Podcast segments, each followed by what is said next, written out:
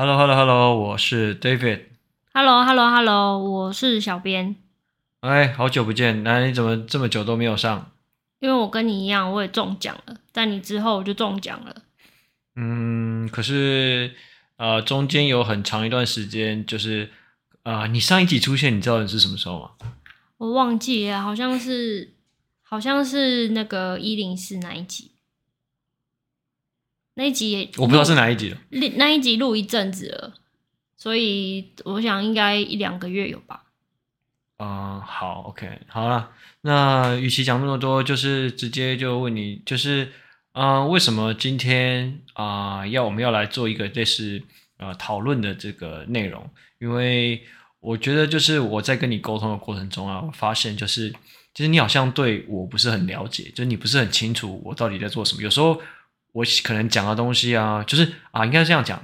大家可能会发现，就是我们上传 podcast，就是时间，因为基本上啊，内容都是已经录好了，所以时间到都会上传。可是在，啊，IG 跟 Facebook 啊，可能会 delay 一点，因为有的时候我们会在讨论里面的内容到底在讲什么东西。可是我会发现，其实可能即便你听完，你也不知道我在讲什么，对吧？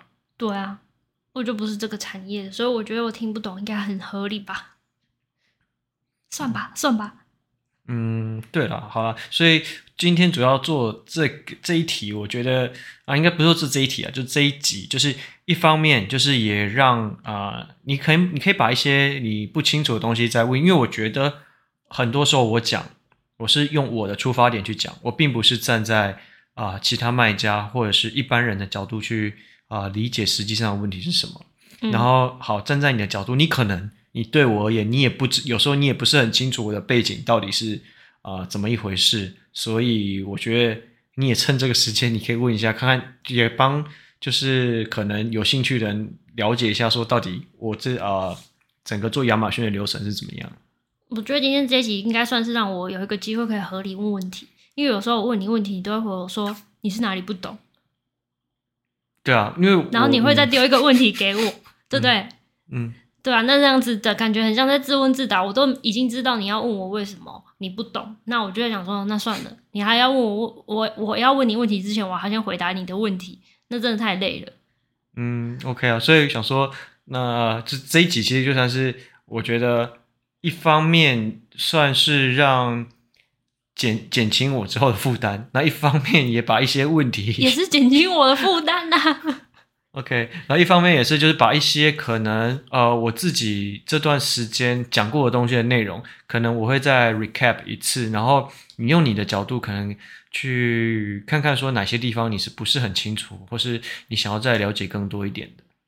嗯，我觉得光是在很多集里面的录音，有时候你有讲到说你现在在做的工作内容，跟你以前操作过的什么账号的这些经验，我觉得有时候。可能没有办法很清楚的知道这个时间轴，或者是你实际上做过到底有多多多多的内容。我觉得你干脆就直接把它稍微统整汇整一下。嗯、呃，我有点不太听不太懂，所以你意思是说，啊、呃，你不清楚就是我的 background 到底是怎么样？你意思是这样讲吗？嗯，我我的意思是说，我觉得如如果依照我的了解的话。我大概知道你在做什么，可是我觉得听我们这些节目的人，诶，好像不太能够很清楚的知道你到底在干嘛，或是你做过什么。你这说是，我就会很想说，其实我我好像因为你这样你这样讲，我脑袋就有很多画面。其实好像很多集里面我都有带过，我到底是做什么，应该吧？好，没关系。如果你既就反正既然你问，那我就。我就我就在。既然我诚心发问，你就大发慈悲回答我，可以吗？反正，嗯、呃，好，那我就在，就是可能我把呃整个过程稍微再巨细靡的，大概大大致上再带一下了。好，呃，我的本科系，还有就是我出社会的工作，其实都是跟海运有相关的内容。啊、呃，海运有分啊、呃、货柜船跟散装船，那我走的是货柜船。所以，然后我负责的区域又是对物流公司，啊，我有之前有对过直客啦，然后也有对过啊、呃、物流公司，所以我两边都有接触过。然后在离开了物流公司以后，那那个时候，呃，我觉得这样说起来，我也不怕别人笑。就是为什么我会做电商这一块，其实算是有一点误打误撞。嗯、呃，离开了物流业，那个时候目标其实是想要进科技业。对，我就很直白讲，我想进科技业。那我在想说，我要进科技业，我要怎样啊、呃？轨道可以绕得进去科技业里面。所以就在想着想着，诶，我的背景其实是物流，物流是我的强项。然后在摸索就是未来的职涯的过程中，就发现，嗯，有一个产业在台湾兴起，是代运营商。但是代运营商在那个阶段的时候，出现了一个，应该说有有一点就是跟客户中间的断层。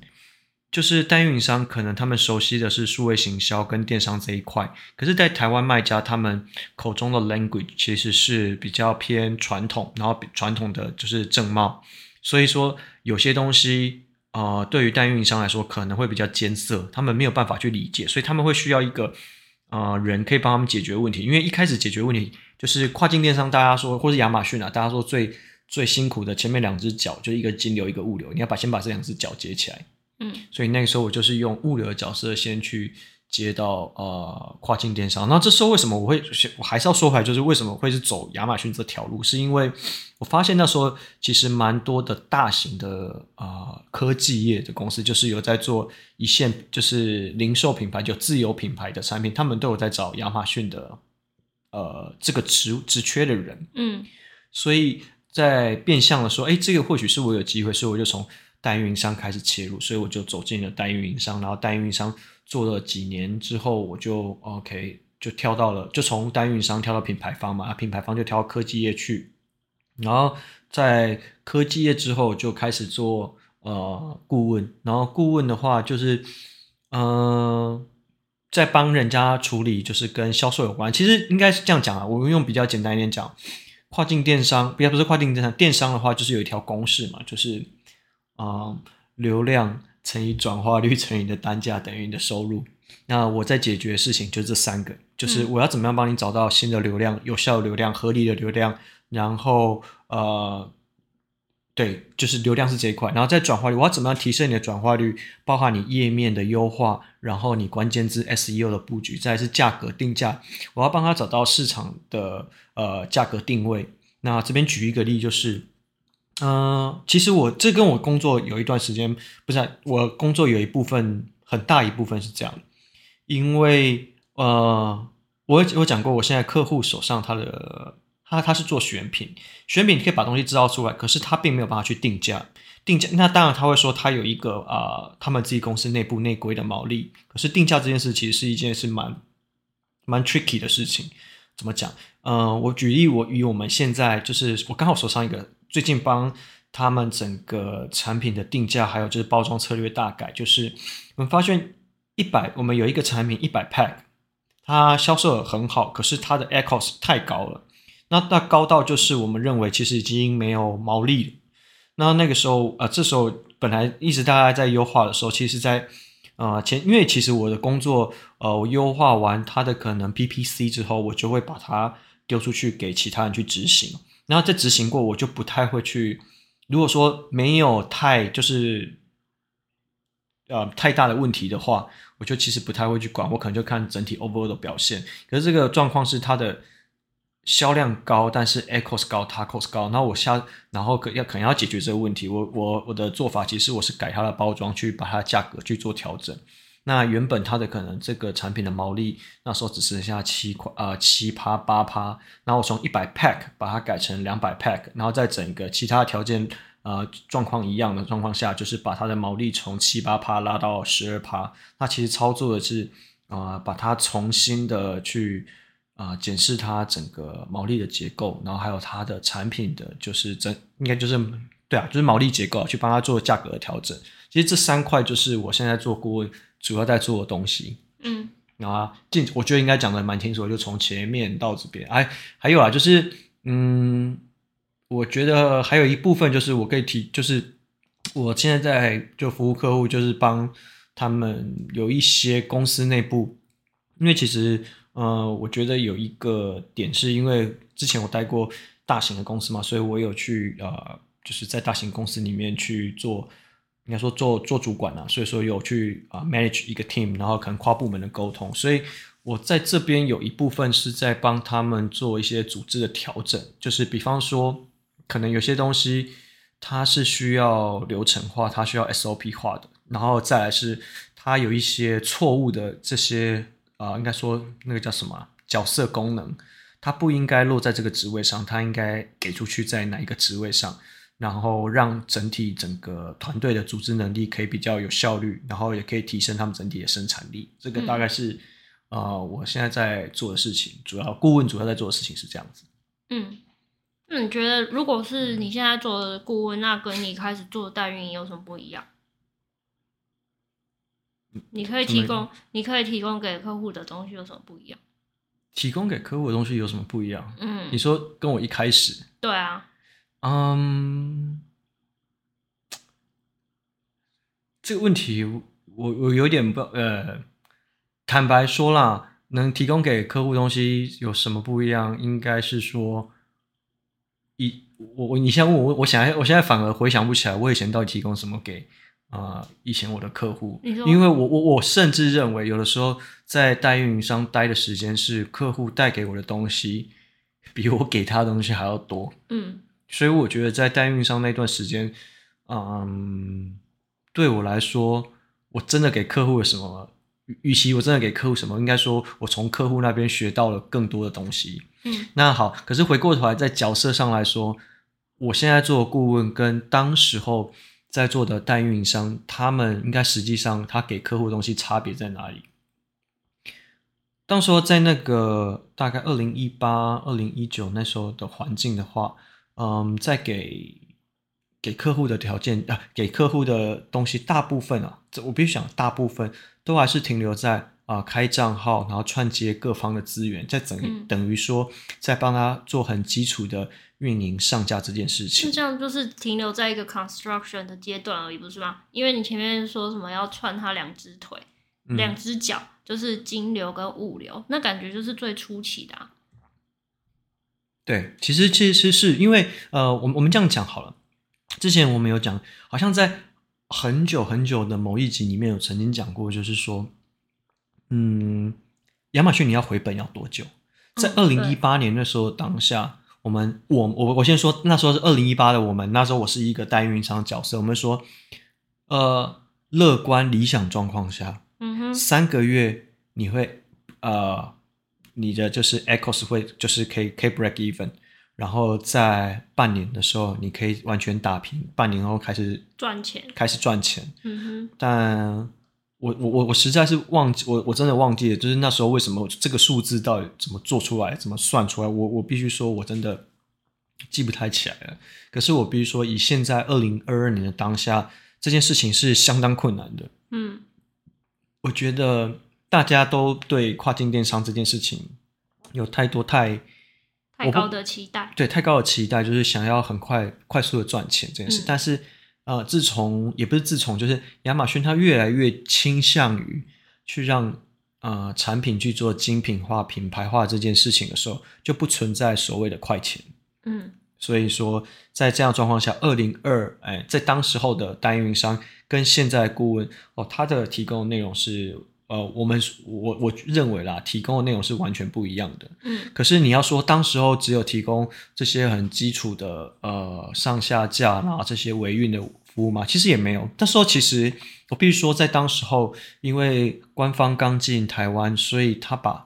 很多大型的客户都发到了代运营商手上，所以那个时候，如果早期那时候还在代运营产业的话，手上都会摸过很多的大客户。说的大客户就是那些讲出来有头有脸，你一定听过的大客户，上市上柜大品牌。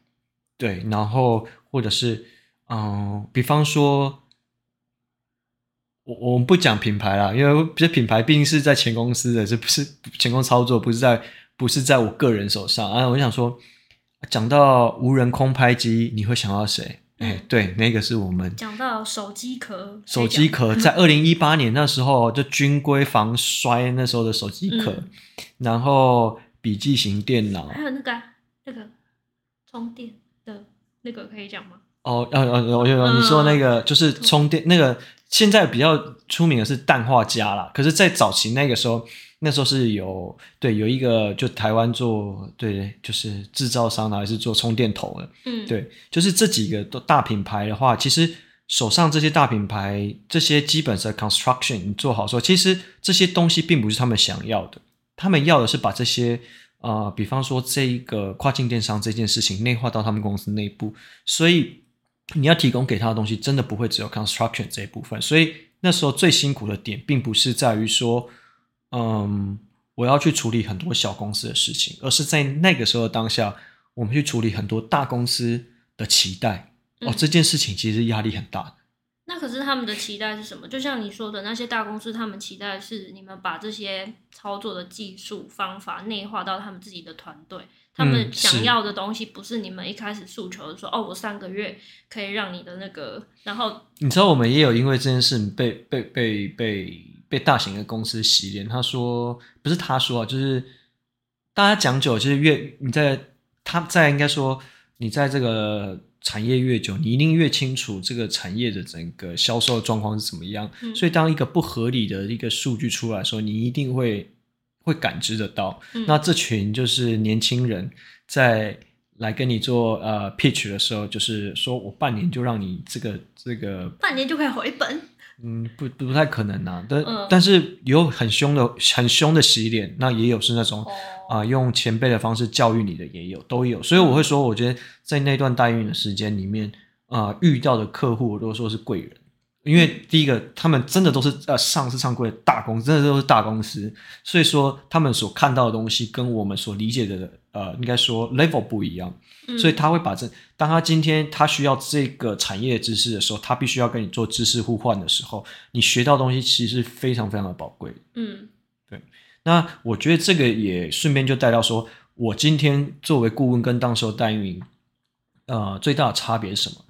嗯，我觉得就像回到我刚刚讲，我现在就是提供给客户的，应该说我我自己客户的部分，就是讲呃流量转换率跟它的价格这这部分。那这个部分基本上就是跟基础建制无关，我给他的大部分都是我希望可以让他呃在合理的状况下、合理的预算下。去达到一个合理的目标，嗯，对，因为我觉得有时候目标看起来太就是怎么讲，太梦幻，太梦幻了，就不太、嗯、基本上可行性太低了，嗯，对。哦，那这样子说起来，好像你一开始从就是你踏你从海运啊物流这一块踏到电商，你从代运营商开始起步，应该就像你刚刚说，最大的收获反而是客户带给你的。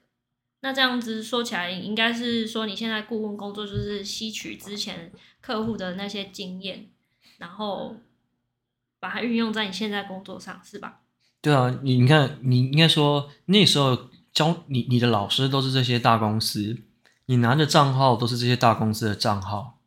那也就是说，为什么我们跟现在代运营不同的是说，我应该可以讲到说，就像人家讲，有人也也有人曾经问过我这个问题啊，就是。大家都是在做代运营，你觉得呃，应该说代运营或呃运营，或者是一般的卖家，你觉得你到底哪里不一样？我说，嗯，嗯，第一点就是代运很喜欢拿自己的曾经操作过的业绩出来，就是用数字打脸你。应该就是说证明他就他有能力做到这样子的账号，嗯、啊，做到这样子的事情。那如果到今年年底，我这个客户都还在，然后按照他的，就是我们给他的，就是到第四季。预计预估的销售都不会变的话，那我就是在今年结束之后，可能是我手上操作过的账号的，就是整个收入是破亿美金，对，美金哦，破亿美金的收入，但我并没有因为这破亿美金让我赚比较多钱，有啦，有多一点，但是并没有就是说哇，就是整体差非常多，就是嗯，我我会说这破亿美金这件事情，并不是说我觉得这有多了不起，嗯。但因为其实很多，因为如果认识我比较深，你就知道，其实我有接着一个账号，他在我去这间公司之前，他就是一个八位数的卖家，只是、嗯、呃一百万也是八呃，应该说一个十百千万算吧，对，千万一千万也是八位数，九千万也是八位数，嗯、那我就是等于是说，嗯，有让他在呃八位数的时候翻倍以上啊，嗯，对，但我这时候，嗯、呃，是我厉害吗？我我我觉得其实真的不是，是他产品本身品牌力就够，那我们只是把他的资源放到正确的位置上，那它自然就会表现上去了。然后现在的这个客户也是学习蛮多的啦，那他今年再结束的话，应该。因为他现在也就他本身也是一个八位数的卖家，那今年也是就是希望可以成长大概三十 percent 左右，那这个是今年目标。哦、那具体为什么要说这件事情？就是，嗯，哎，对啊，为什么要讲这件事情？哦，OK OK，好，我们说回来，就是讲到呃，我觉得各个老板卖家应该都可以都可以理解一件事情，因为当营业额大到一定程度或越来越大的时候。他事情的规模管理，还有他的思维 mindset，还有承担的压力是不一样的，并不是说，因为其实说了，说真的，你做啊八千万的账号跟八百万的账号，八十万的账号跟八万的账号，坦白说，你们做的事情的东西，啊、做的事情的内容可能差不多，嗯，你们判断的东西可能差不多，就只是今天规模化上去了，嗯，所以。更多的时候，你你要我说，在这么多啊、呃、业绩的状况下，我得到什么？我觉得，与其说钻研技术到极致，我觉得比起真的技术，我觉得这方面讲出啊、呃、有做过这么多业绩的账号的原因，其实是说，嗯、呃，我觉得与其讲技术，我觉得更善于应该是当你的业绩到这个地步的时候，你会牵扯到很多的部门、很多的关系、很多的上中下游，嗯，所以我。之前前前面的分享都有什么跨组织的沟通，然后跟供应供应商代理商的沟通，嗯、那你怎么样跟供应商代理商去谈一个竞争合作？嗯、你们的电商的通路要怎么铺？那那这样子，嗯、我大概听起来，因为我也不是这个产业，你你觉得我这样讲对不对？就是哈，依照你这样讲，就是如果说你在代运营的时期，就是因为我们刚刚就是有讲到有一个题目是我问你的，你觉得代运营商？之前你待的代运营商跟你现在所做的这个顾问的角色有什么不一样？的差别是什么？那这样你讲完一圈之后，我觉得，在我的想象，是不是顾问的角色必须要去跟着牵涉到这个整个公司内部，除了电商操作之外，整个公司里面内部管理的这些问题？其实我觉得是，嗯，我觉得那时候，你比如说那时候，我觉得可能即便到现在也还是吧。就代运营商最大一个问题是我只会一个漂亮的最佳解。嗯、我有一个就是，虽然我不应该怎样讲，就是我有应该说我有一本武功秘籍啊，但是每一个人资质不一样。嗯，那我就只会按照武功秘籍上面写什么，我就我就教什么。嗯哼。那可是每一个人如果都不一样的话，那你要怎么教会他？应该不太可能嘛？你不可能每一个人都可以学会绝世武功啊！每一个人的资质状态、预算。还有他，反正不管所有的状况都不太一样，所以我觉得作为代运营跟顾问，我觉得在这边是没有差别的。你应该就是啊、呃，怎么讲？就是客户给你什么，你就要炒得出一盘菜。嗯，对，所以说，呃，更多的时候的确是，我觉得会很需要很深入了解到啊、呃，公司现在状态，然后他的预期是什么，他现在最想要成长是什么，他的痛点是什么，我们不可能全部一次到位把它改善。那我们只能告诉他，OK，在你现在的呃业嗯整体所有的资源状况下，我认为我能够做到什么事情？就可是他的状况，很多时候我自己听到他说，嗯，你就是一个月要付三千块美金投广告，所以你的业绩才可以达到我们目标。嗯，钱是客户在付，风险是他在背，你就负责收钱，然后讲这样子的话，我觉得今天我是身为客户，我也我也。这这样子的内容我也不会买账。嗯哼，对，那就是你刚刚讲的，就是说给给你什么菜，哎，给你什么食材，你就要炒出一一一一盘菜，这炒出什么样的菜？嗯，那这样的感觉会不会是就是，如果是代运营，他就是给你材料，然后叫你炒出一盘菜，你就是不管什么，他给你什么东西，你就是把它端上桌。那如果是顾问的角色，会不会就是说你在跟他采买食材的时候，你就会跟他说你想要什么样的料理，你想要炒出什么样口味的东西？那我建议你可能买什么，然后你现在还缺什么？嗯、会有这么深度吗？不，你的讲的这个例子有一点一一一点点的不太一样。我我把我用你刚刚的例子，我去做收敛一下。我觉得代运营商给我的感觉比较像是，我今天要做一道宫保鸡丁，嗯，所以我需要哪些材料？鸡丁、鸡肉、鸡丁。那还有嘞？呃，宫保鸡丁。好这这这个不这不重要，就是我我需要做一道宫保鸡丁。那你我需要哪些材料？你要准备这些材料给我，不然我做不出来。OK。那可是我觉得，作为顾问或是比较弹性的时候，我们应该是去了解说。你现在手上有哪些材料？嗯，那我就告诉他说：“哦，你现在手上有这些材料，是不是？哦，sorry，你可能做不做不出宫保鸡丁，你可能做不出宫保鸡丁。OK，、嗯、你可能只能你可能只能做糖醋里脊，嗯、或是你可能只能做呃咖喱鸡饭。OK，对，所以这个我觉得状态会不太一样，所以不会今天客户跟你，因为我觉得我们延延续你刚刚这个例子来说好了，很多的客户就是说。”哦，我就是进亚马逊，我就是要炒一盘宫保鸡丁出来。但我就是你这边给我准备猪肉、牛肉，然后啊、呃，准备一些呃，宫保鸡丁要什么？好，没关系。花生啊，有鸡丁，有花椒啊。没有，这些他都没有，他都没有，他都没有。然后他跟你说我要炒一盘宫保鸡丁出来，那你当我是神仙变得出宫保鸡丁是不是？那你好，你要变，那你好歹就是你想要给我变，那我也要想办法。假设你什么材料都没有，我要花钱去买啊。嗯。那我花钱去买，那钱从哪里来？如果你今天叫我做，那你钱不给我，难道是从我口袋里面掏吗？嗯，所以就不一定嘛。所以我觉得，呃，作为一个顾问的角色，比较像是你告诉我今天你拿得出什么材料？嗯，啊，你你拿出这些材料啊，我今天只能做咖喱鸡饭给你，嗯、我今天只能做呃糖醋里脊给你。那这时候我们在讨论什么？你做出来的咖喱鸡好不好吃？嗯，你做出来的。糖醋里脊好不好吃？你是做不出宫保鸡丁的。嗯哼，对，所以我觉得这个是我觉得作为代运营跟顾问一个蛮大的差别啊。哦，嗯，好，肚子都又又饿了。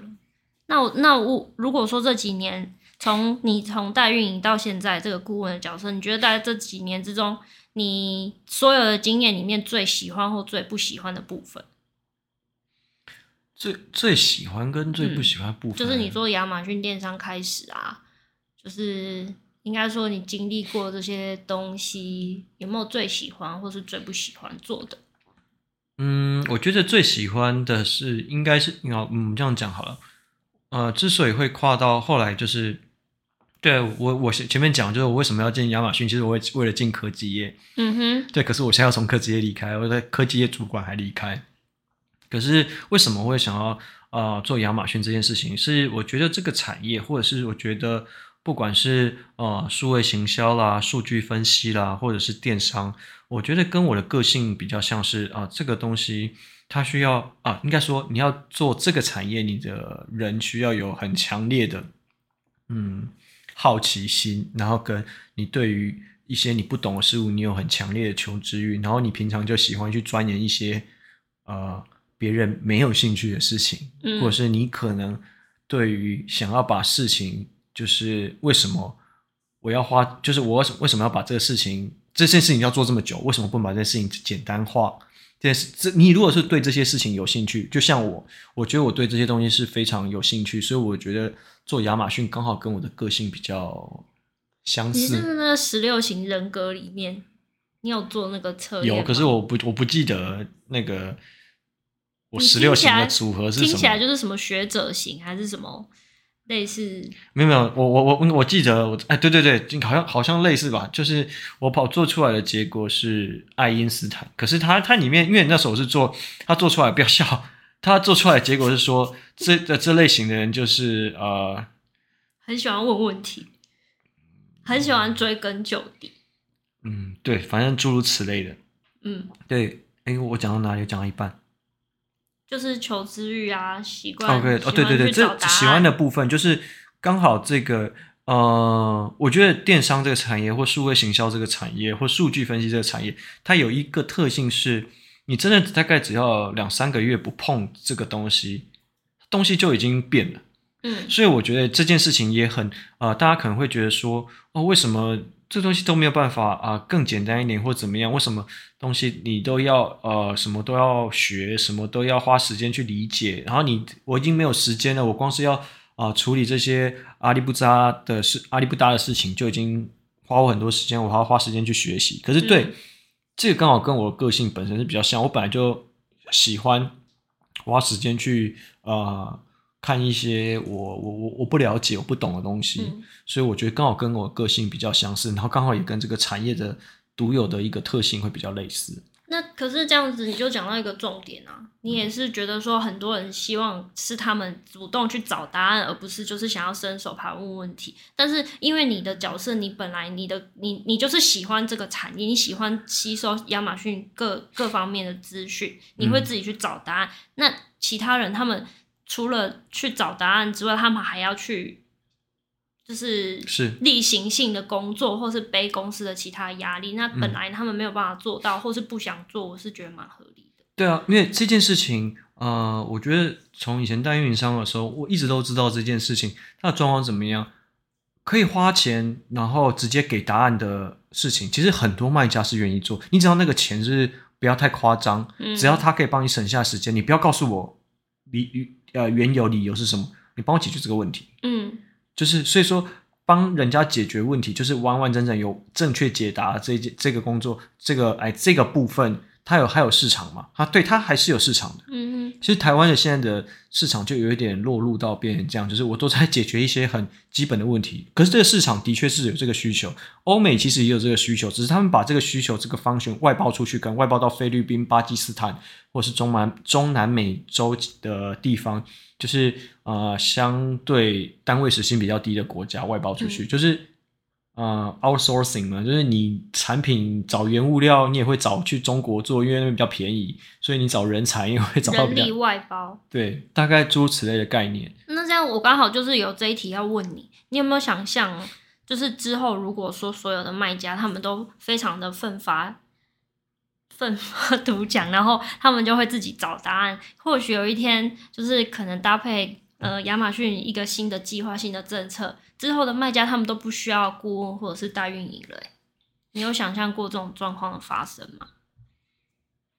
嗯，有，其实是有想想过这个问题的。嗯，但我觉得，之所以我觉得我目前不担心这件事情，是第一个，呃，我一直我我做的就不是台湾的市场。嗯，所以我一直在，比如就是就我也我也 murmur 一下好，就是，就是我觉得有的时候哈，为为什么就是我觉得我比其他卖家幸运也不幸一点，就是我接收到的账号都是其他国家的账号，因为其他国家他们账号都已经开通了，有的像我手上的账号是开通在欧洲的，我的账号经理是欧洲，哎，那个欧洲的账号经理，然后我的。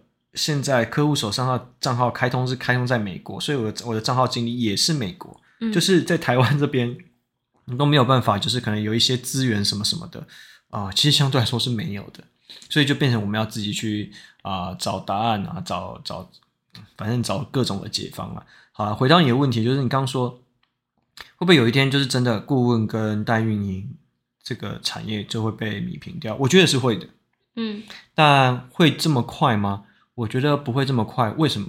因为亚马逊的东西就是这么多，就是这么杂，就是然后可是偏偏卖家很卖家也很多，但大部分的人都是懒惰的，大家都不会想要去了解怎么回事。嗯、只要大家今天没有这么努力，这个产业就还是有存在的可能性。好、哦，啊，可是话说回来，就是会有可能真的到有一天，就是真的没有。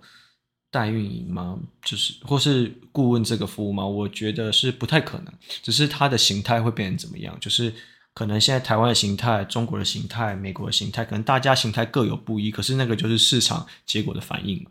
嗯，对。嗯哼。嗯。OK。好，那假设说之后，如果说呃，大运营跟顾问的角色。嗯，可能真的不太需要了。你有考虑过自己当卖家吗？没有。为什么不要？我已经回答过这个问题。我觉得这问题，那就再多回答一次嘛。因为我就常常我觉得这个是很多人就是酸民啊，或者是谁谁很喜欢就是问啊你，你你这么会讲，为什么不出来自己当卖家？哦，我现在我我每次大家可能有类似的人，我大概嗯大概有发现，嗯，他大概想问这个问题的时候，我就会很直白，不会，我这辈子都不想当卖家。你这样子感觉很像那个长辈过年的时候问说啊，什么时候要结婚？没有，我没有想要结婚。没有，对对，反正大概意思这样。可是我也可以理啊想，所以其实我常常挂在嘴上的时候，有人说，呃，比方说比较认识比较熟的卖家，嗯、我都说没有。其实你们真的是从自己口袋里面掏钱出来做卖家，然后去呃。用自己真的自己的钱去背下所有亚马逊里面所有的业绩的时候，我觉得那才是最厉害的。嗯，那也就是说，为什么我不想当卖家？因为第一个，我不想背那么多存货；再，因为我不认为我的我现在的强项，应该说怎么讲？我现在优势或现我现在能力在啊。呃在做就是往上游去走，跟供应商谈判这一块，我有优势，或我有这样子经验，我其实是没有的。然后我我有我有谈判，我应该说，我有跟供应商谈过的优势哎的经验吗？有是有的，就是跟他们谈价钱，或是谈就是 MOV、MOQ 这些东西都是有谈过的。可是我没有这个 connection，我没有这个呃啊、怎么讲，没有这个关系，然后。对，我之前好像也有讲到这边，有人说没关系，他有他有这个 source，那我说没关系，我不要，因为我第一个我就是不想要背这个库存压力的，我想要每天就是睡觉的时候，我身上我我不会觉得说哦，我有哪笔我的钱要嘎不过来了，我要跳票，我不想要背这个精神上的压力。嗯，因为我本来想要问你说，如果给你一笔钱，你想要卖什么东西？嗯，我还真的没想过，可是。你就是啊，应该是，那我换我换一个角度去解释你的问题，因为如果你这样问我，你就觉得说，因为我做过这么多呃产品了嘛，所以我一定可能多多少少会知道哪一个类目比较好卖，对啊，操作起来比较好，嗯、对。可是我觉得这个就是亚马逊，我觉得它有也比方说有趣啊，有跟跟这种东西没有有趣，反正就是。呃，我自己现在判断这东西到底赚不赚钱的状况的时候，其实我觉得我会把它整个毛利结构拆开。比方说，像之前在记忆体厂的时候，可能呃呃成本多少钱，广告多少钱，然后抽成费多少钱，是我的毛利多少钱。嗯、OK，可是我的每个月销售量是多少？所以我算出来我的收入应该是多少？那现在在呃客户这边，我也会去抓他成本多少钱，海运费多少钱，然后。它的广告成本多少钱？它的行政成本多少钱？按抓一抓，其实差别上这些执行的内容是差不多的，可是它算出来，当然后面的毛利是结果是有差嘛。那毛利结果有差的时候，可能就是每一个产业、每一个类目它自己的呃特性不一样。可是其实，在中间执行的过程中是差不多的，只是对于呃可能某一些细节拿捏会不太一样。但是大致上，我我认为我在操作这些呃类目的时候，并没有特别的，我觉得特别的有差，特别有优势或特别没有优势。就是嗯，回到刚刚讲，你今天给我什么，我就想办法帮你什么做出来。你这样算算是一个很称职的顾问呢，就是你不挑食材。你不会说，嗯，我我我比较适合做牛肉料理，或者是说我我我只我只擅长炒鸡肉。对啊，我就想就想我我就想讲啊，我鸽子脚环都做过了。对，我就这是没有关键字。鸽子脚环。对，它的 GPS 的鸽子脚环我都做过啊。上次那一集就是我曾经做过了什么产品，我漏讲了一个产品，就是我我到我到现在对家里还你，你是说你有 po 在脸书留言里面那个吗？我有 po 吗？忘记了。你有你有留留言啊？因为你那个时候说怕被狗本出征，所以你没有讲。哦、就是我做过狗的电极项圈。对，那那那那他他他不能讲电极项圈，你讲电极项圈一定训练项圈。对，它它它上面叫做啊、uh, training，就是 training kit。嗯，所以说它不能是电极，它不是 punishment，它是 training。嗯、对对，我也有做过这个，所以说呃，然后。对啊，你做过那么多产品了，所以那个什么什么三角什么三角防二，三角防二就五金跟五金有关啊。嗯，对啊，各种食材你都炒过。